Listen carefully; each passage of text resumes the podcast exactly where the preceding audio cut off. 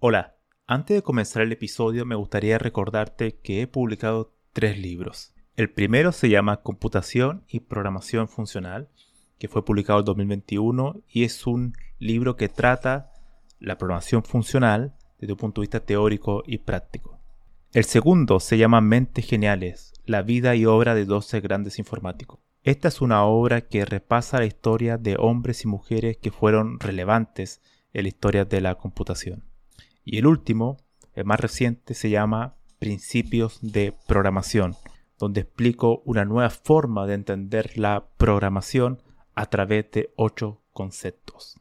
Todos estos libros se pueden encontrar en librerías en España o en Amazon y también en Latinoamérica se puede encontrar a través de Mercado Libre y Busca Libre.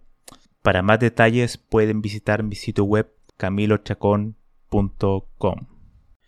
En este episodio voy a continuar con la segunda parte de la breve historia de la inteligencia artificial y vamos a tratar los años de 1981 hasta el 2005, que es un año especial porque ocurre un hecho que lo mencionaré al final de este episodio. Como mencioné en la parte 1 de esta historia, en 1958 surge los perceptrón, que es un algoritmo que es, la base de lo que es hoy las redes neuronales artificiales. Pero no sería hasta 1982 cuando John Hopfield publicó un artículo donde lleva el concepto de redes neuronales un paso más allá.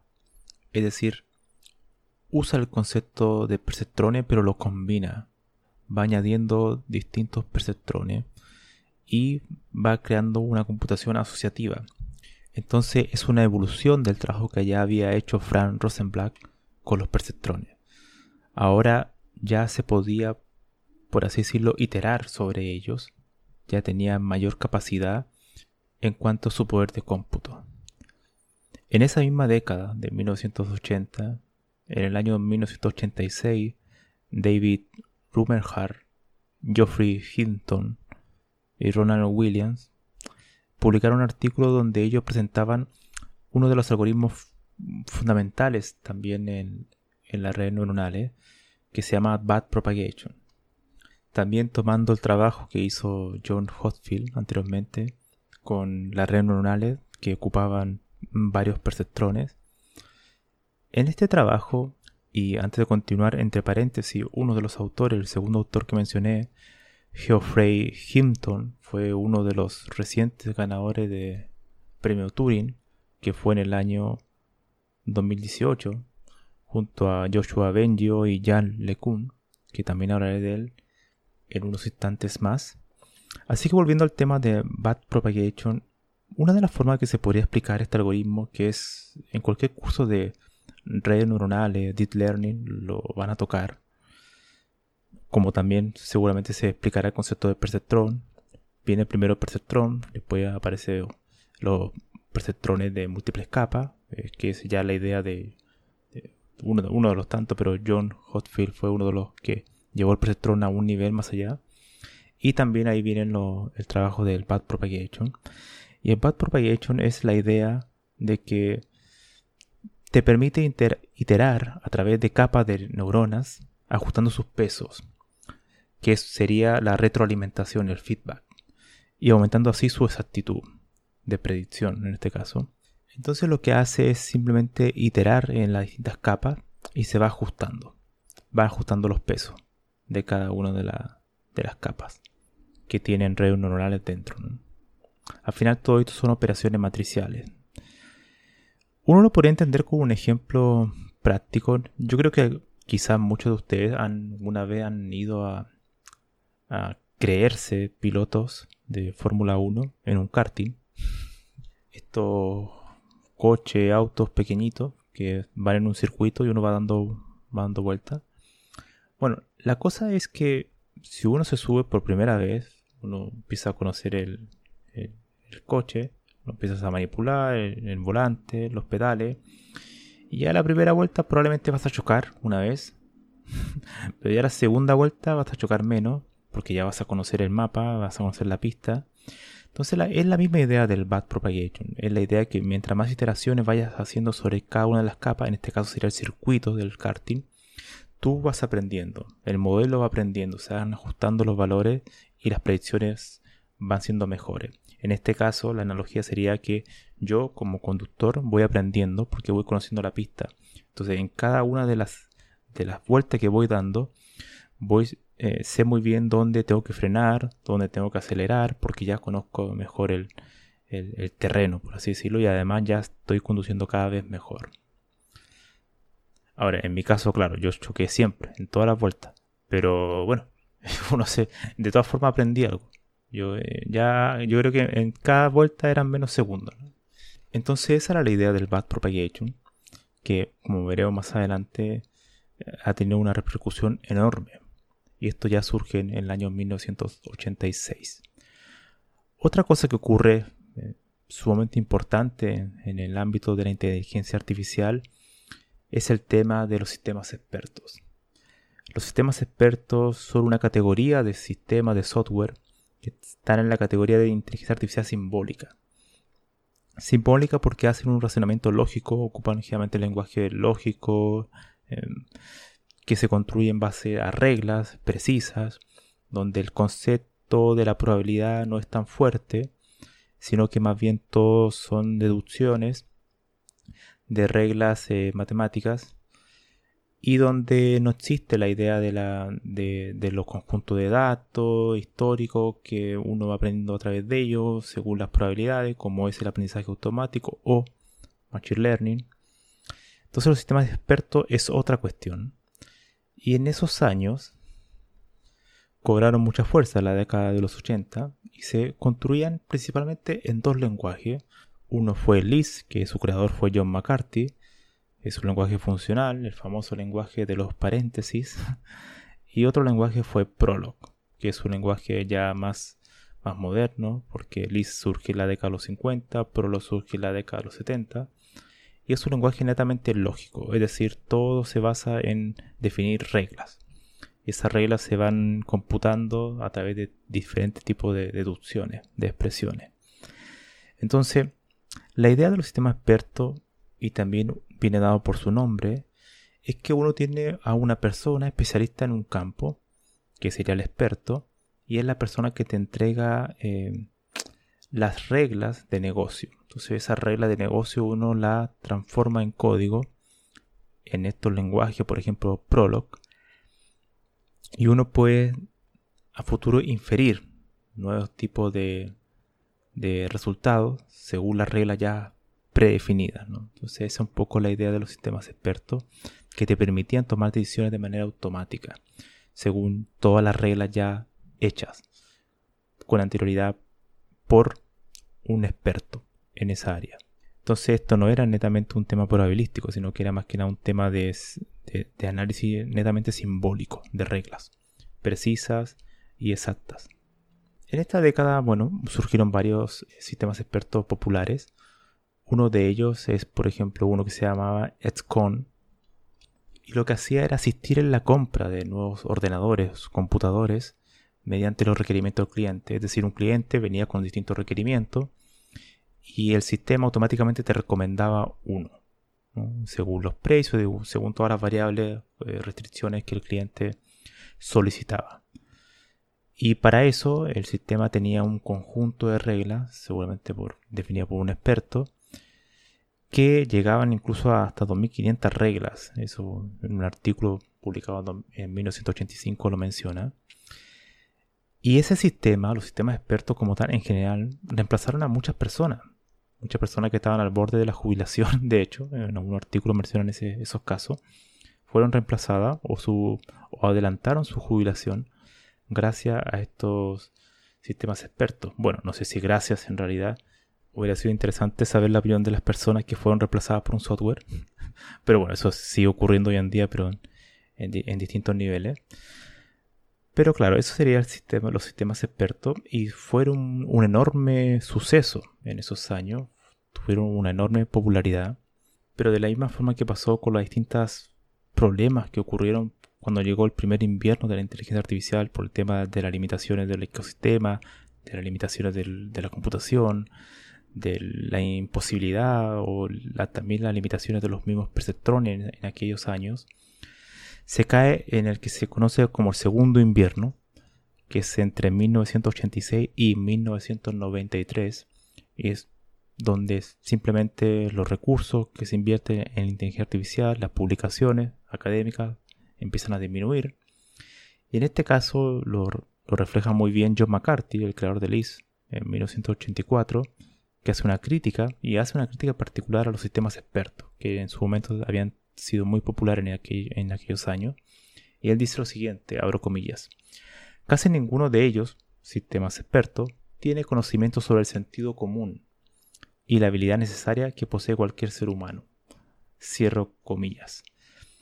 Aquí John McCarthy hace un ataque directo a que a la poca flexibilidad de los sistemas, en el sentido de que él apela al sentido común. El sentido común es una cuestión también bastante difusa, pero da a entender que hay cuestiones que no lo puede definir simplemente con reglas lógicas precisas, sino que requieres un cierto grado de gradualidad que no te lo dan esas reglas.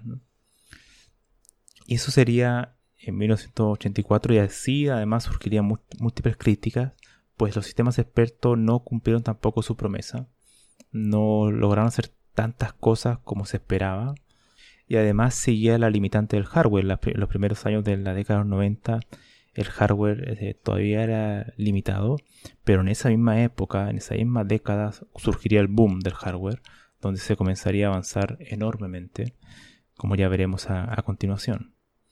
Entonces los sistemas expertos, así como fueron muy populares en la década de los 80, en la década de, los 90 empiezan a bajar de popularidad, se empieza a desconfiar de ellos, se empieza a entender que el análisis simbólico no puede ser la única solución para los sistemas de inteligencia artificial, que se requiere otro tipo de predicción, probablemente enfocada en datos, y es ahí donde surge el, aprendizaje automático, los datos históricos.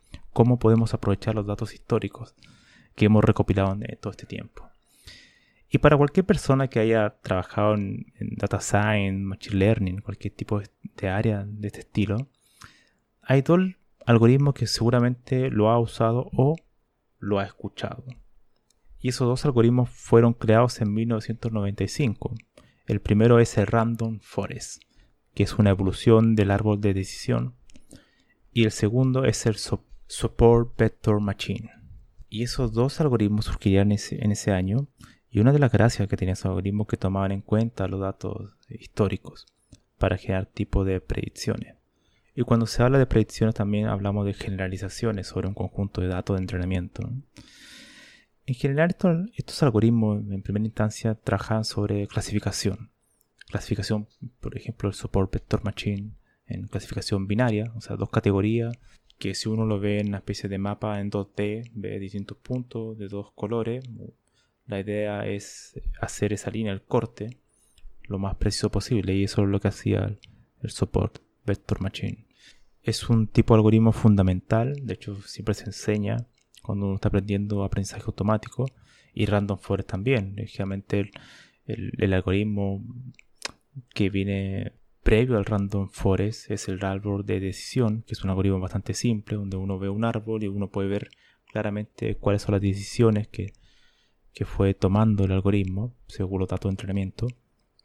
El Random Forest es un paso más allá, una iteración más, donde el sobreajuste o overfitting se, se evita, pues las generalizaciones son mucho más robustas, mejores, y se evitan ciertos sesgos. El random forest es como una mayor cantidad de árboles de decisión que se van operando entre sí y después se van dando los resultados. Entonces, no solamente un árbol, sino que son múltiples árboles trabajando en distintos niveles. Entonces, eso permite una mayor generalización y eh, una mayor eh, protección a caer en, los sobreajustes. Una historia interesante surge en 1997 con Deep Blue. Deep Blue fue un ordenador creado por IBM que le ganó una partida a Gary Kasparov, que es el, gran maestro en aquellos años de ajedrez, y que previamente ya había competido contra él años antes, en 1989, pero con, otro ordenador que tenía otro nombre, y que Kasparov lo venció fácilmente. Venció Kasparov a, este ordenador eh, en dos ocasiones, sin problema. Y en ese entonces, de hecho, la cantidad de movimientos que podía predecir esta máquina previa a Deep Blue era alrededor de 20 movimientos, pero que se analizaban por cada segundo 700.000. Y en esos 700.000 movimientos elegía 20, que podían ser como los mejores. Eso era lo que hacía esa máquina. Lo que hizo Deep Blue en 1997 fue pasar de esos 700.000 movimientos que se analizaban por segundo a 200 millones por segundo. O sea, fue un incremento, una, capacidad de análisis extremadamente superior. Y por supuesto también la cantidad de movimientos buenos se pasó de 20 a muchos más. Entonces, ¿qué pasaría en ese año, en 1997? Es que Deep Blue vence a Kasparov en el total después de seis partidas. Lo vence es la primera vez que, una, que un ordenador, una computadora derrota a un campeón del mundo. Y eso fue un suceso totalmente memorable. Tan memorable que incluso Kasparov denunció que alguna de las partidas se había hecho trampa, o sea que había por ahí algún humano haciendo algún ajuste de, las piezas, de, como ajustando el, código, por así decirlo. Pero bueno, eso nunca se pudo comprobar. Y además en el año anterior, en 1996, ya Deep Blue, también jugando contra Kasparov, eh, ganó una, una, partida, pero que perdió en el global, ¿no? Entre las seis partidas perdió en el total pero ya había ganado una, pero en 1997 fue cuando gana en el global. Entonces ahí ya se puede decir directamente que le ganó a Kasparov. Y eso fue un suceso totalmente eh, alucinante ¿no? para la época, porque demostraba que una máquina podía eh, hacer cálculos extremadamente complejos en un juego que tiene también mucho de creatividad y de mucha incertidumbre, porque las combinaciones que se pueden hacer en el ajedrez son enormes. Entonces, eso demostró que los ordenadores podían resolver problemas específicos, tareas particulares, de una manera muy eficiente. Avancemos un año más, en 1998, y sucede algo muy interesante en esa época, y es que aparece una de las tipos de redes neuronales, aquí ya estamos avanzando más en el estado del arte, por así decirlo, de las redes neuronales, van mejorando con el tiempo y aparecen las redes neuronales convolucionales, que fue creada por Jan LeCun, también ganador del premio Turing en 2018. Y una de las cosas interesantes es que ellos ocupan el backpropagation, que ya se había hecho anteriormente. Él ya venía, de hecho, trabajando con eso, pero una de las novedades de este tipo de redes neuronales es que son muy útiles para reconocimiento de imágenes.